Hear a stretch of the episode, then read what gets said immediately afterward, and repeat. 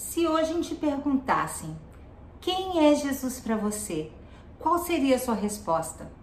Esse é o nosso tema do devocional de hoje. Vem comigo!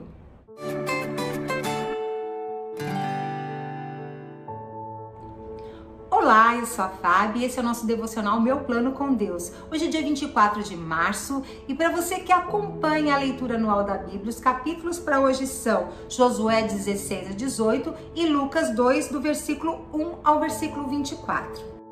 Quero te fazer um convite.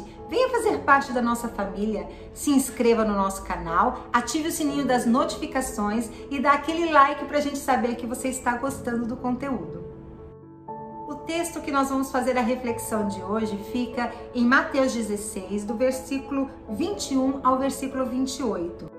Eu não vou ler o artigo, eu vou ler esse texto para a gente poder se aprofundar um pouquinho mais, amém?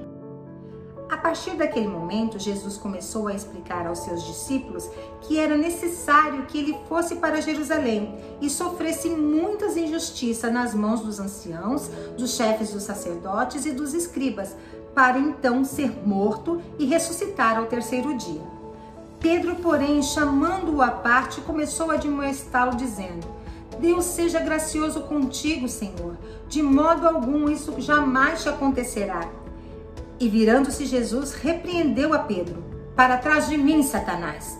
Tu és uma pedra de tropeço, uma cilada para mim, pois tua atitude não reflete a de Deus, mas sim os homens. Então Jesus declarou aos seus discípulos: Se alguém deseja seguir-me, negue-se a si mesmo, tome a sua cruz e me acompanhe.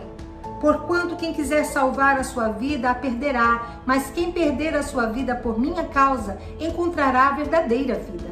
Pois que lucro terá uma pessoa se ganhar o mundo inteiro, mas perder a sua alma? Ou o que poderá dar o ser humano em troca da sua alma? Mas o filho do homem virá na glória do seu Pai com seus anjos e então recompensará a cada um de acordo com suas obras. Com toda certeza vos afirmo que alguns dos que aqui se encontram não experimentarão a morte até que vejam o Filho do Homem vindo em seu reino. Amém. No início eu falei: se perguntassem quem você diria que Jesus é para você?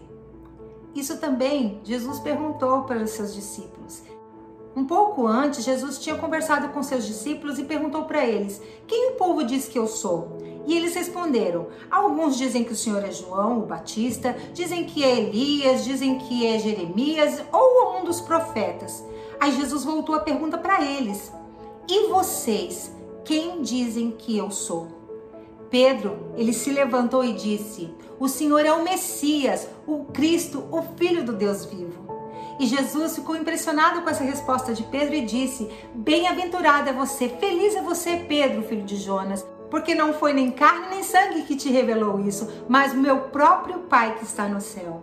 Então eu vou te afirmar: tu és pedra, e sobre essa pedra edificarei a minha igreja. Isso é fantástico. Veja bem, a partir de uma revelação de Deus para Pedro sobre quem era Jesus, Jesus pôde afirmar a identidade de Pedro: Tu és pedra. E da mesma forma, quando você entende, é revelado por Deus a pessoa de Jesus Cristo na tua vida, a sua identidade de filha, de filho, é também forjada ali.